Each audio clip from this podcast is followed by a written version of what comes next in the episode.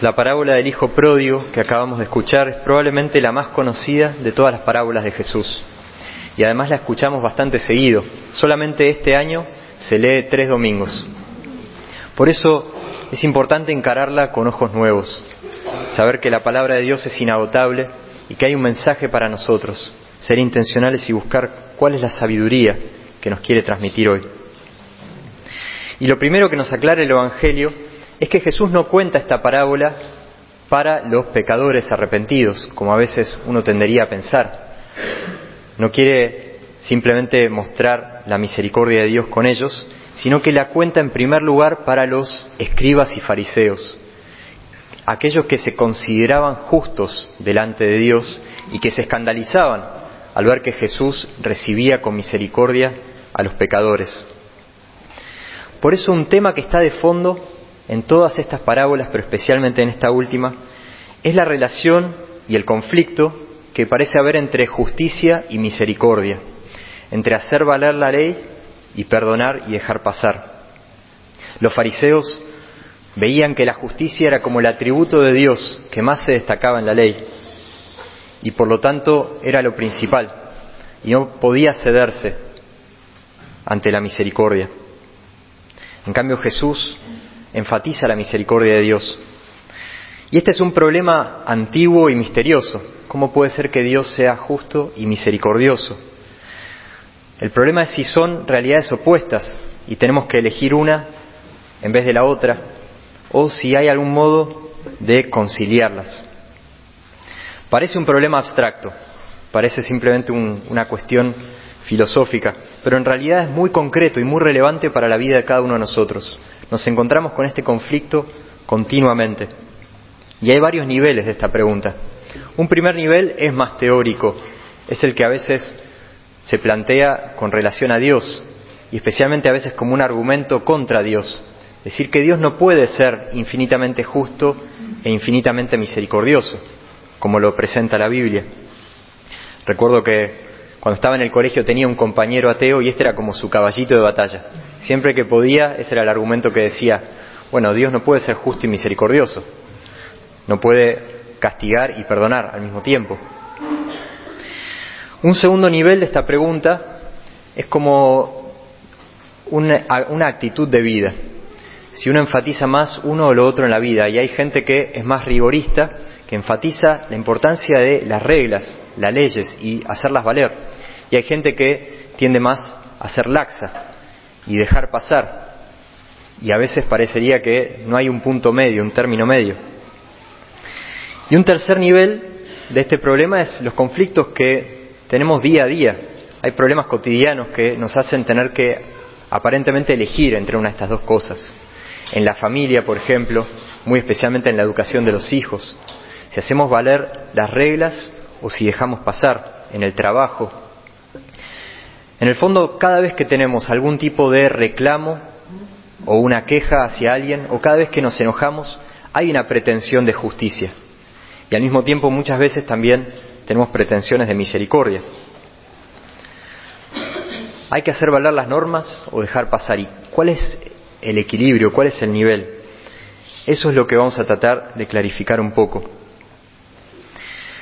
Anoche estaba en el aeropuerto en Jujuy, me tenía que tomar el avión de vuelta para venir acá, y el avión salía 8.40, teóricamente. Nos avisaron unas horas antes que había habido un cambio, una reprogramación, y el avión iba a salir a las 2 y 35 de la mañana. En ese momento el instinto de justicia se despertó, queríamos explicaciones, justificativos, queríamos justicia. Pero escuchando comentarios de la gente que estaba ahí en nuestra misma situación, algunos empezaron a decir, sí, es bastante común en esta aerolínea y es muy probable que nos terminen cancelando el vuelo. Ahí pasamos una actitud de implorar misericordia. que por favor nos dejaran volar. Entonces, es un equilibrio muy delicado y por supuesto que es un discernimiento personal en cada situación, pero hay algunas cosas que nos pueden ayudar a clarificar. En esta parábola del hijo pródigo, el tema aparece desde el principio, desde que el hijo menor se acerca al padre y le dice, dame la parte de herencia que me corresponde. está llegando con una pretensión de justicia, hay algo que le es debido. Y también al, final, el hijo mayor se acerca al padre con este reclamo que en el fondo lo que le dice es, esto que estás haciendo es muy injusto, es muy injusto que hagas matar el ternero engordado para este hijo y yo que soy tan obediente. Entonces vemos que el tema de la justicia está muy presente. Podríamos pensar que en el fondo la respuesta es que el Padre renuncia a la justicia para elegir la misericordia y que ese es el mensaje de Jesús. Pero la respuesta del Padre nos desconcierta un poco en este sentido, porque el Padre le dice al Hijo Mayor, es justo que haya fiesta y alegría, es justo, es justo. La palabra de Dios nos invita a profundizar y redefinir qué significa la justicia y también qué significa la misericordia.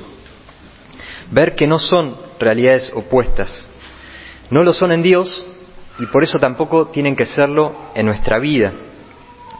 No nos invita Jesús a elegir una de las dos cosas, sino a tomarlas ambas.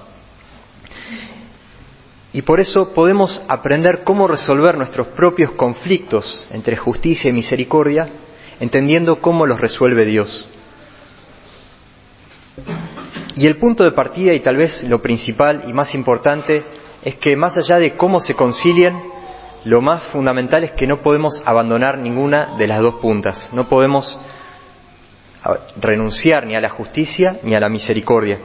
Como alguien que sostiene una cadena por los dos extremos, aunque no vea exactamente cómo es que se unen, cómo es que se concilian, pero tiene que sostener las dos. Hay un salmo que refleja esto y dice, el amor y la verdad se encontrarán la justicia y la paz se abrazarán.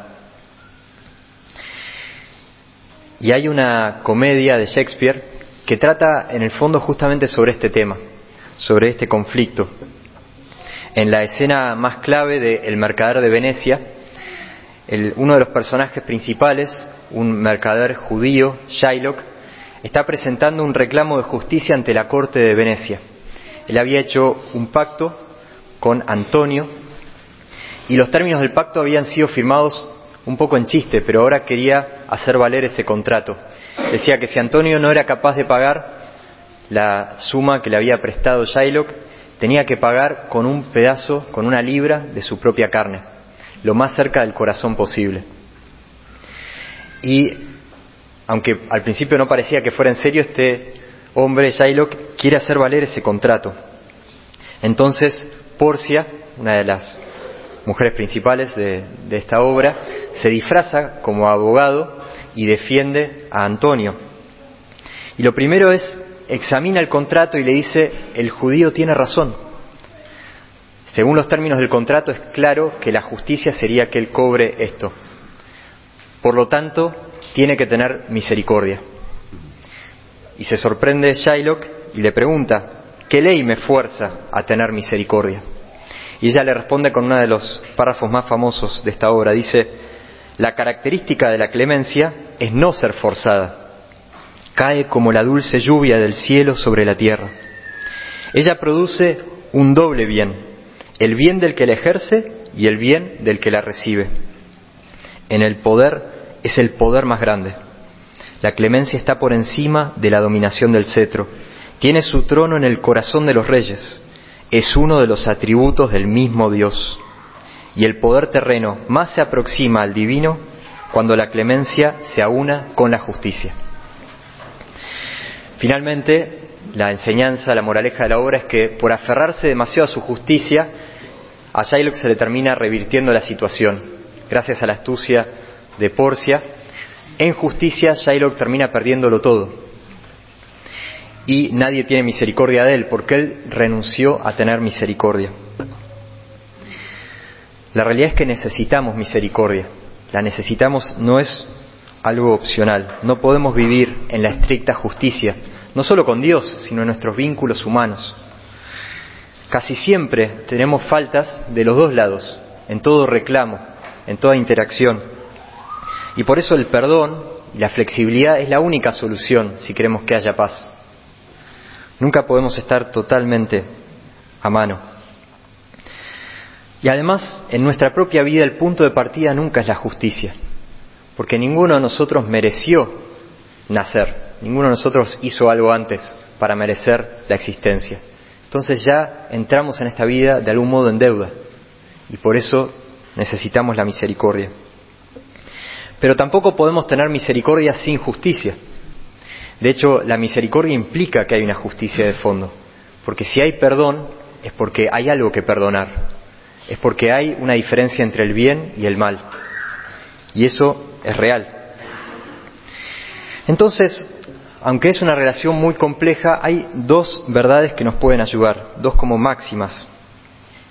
La primera es que la justicia, cuando es bien, no está bien entendida, deja lugar a la misericordia, también cuando es bien entendida. Porque la misericordia lo que hace es atender algún aspecto real, alguna verdad.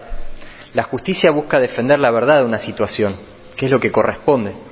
Y la misericordia atiende una verdad, pero una verdad que la estricta justicia tal vez no estaba teniendo en cuenta. Por ejemplo, el amor hacia la persona o la dignidad de la otra persona. Esa dignidad, ese amor hacen justo que uno tenga misericordia. Lo vemos en la primera lectura de hoy. Moisés negocia con Dios y apela a la misericordia de Dios justamente recordándole sus promesas a Abraham, a Isaac y a Jacob. Y apela a su elección, recordándole la elección del pueblo. Le dice, ¿por qué, Señor, arderá tu ira contra tu pueblo? ese pueblo que tú mismo hiciste salir de Egipto con gran firmeza y mano poderosa. Es tu pueblo, no te olvides de eso. También tenés un compromiso con este pueblo. San Pablo también en la segunda lectura dice que recibió misericordia porque cuando no tenía fe actuaba así por ignorancia. Es verdad que fue pecador, pero lo hacía por ignorancia. Jesús mismo supo justificar a sus propios verdugos cuando lo estaban crucificando y dijo, perdona a los padres porque no saben lo que hacen. Y también en esta parábola, el Padre justifica la misericordia que tiene con el Hijo, apelando a la dignidad de ser hijo. Aunque el Hijo le dice, no merezco ser llamado hijo tuyo, el Padre es como que le responde, pero seguí siendo mi hijo. Dice, es justo que haya fiesta porque mi hijo estaba muerto y ha vuelto a la vida. Esa es la primera máxima, que la justicia deja lugar a la misericordia. La segunda es que la misericordia no anula la justicia, pero la supone. La misericordia parte de la justicia, tiene como punto de partida la justicia, pero la supera. Si yo le debo 500 pesos a una persona, lo justo estrictamente sería que le dé esa suma. Pero si yo decido darle mil, eso no es injusto, pero sí es misericordioso. Me acuerdo que cuando estaba en el colegio, en un momento, en una materia no me estaba yendo muy bien y me puse a negociar con la profesora de historia y uno de mis argumentos era que un compañero mío tenía exactamente las mismas notas que yo, pero a él el promedio le quedaba arriba y a mí abajo. La realidad es que el promedio daba para abajo. Y ella no estaba siendo injusta conmigo, pero estaba siendo misericordiosa con mi compañero. Y, estaba bien que pudiera ser así. La verdadera misericordia tampoco es injusta con los demás, porque da a cada uno lo que corresponde, pero da a algunos más. Estos son algunos elementos que nos pueden ayudar a discernir cuando tenemos que aplicar la ley o dejar pasar. La realidad es que en todas las acciones de Dios se manifiesta tanto su justicia como su misericordia, las dos cosas. Y esta semana podemos tratar de rastrear la misericordia de Dios en nuestra vida, para que en justicia, percibiendo cómo somos tratados con misericordia, en justicia nosotros podamos tratar a los demás también con misericordia, sin dejar de ser justos. Dice la palabra de Dios, se te ha indicado, hombre, qué es lo bueno y qué exige de ti el Señor. Nada más que practicar la justicia, amar la misericordia y caminar humildemente con tu Dios.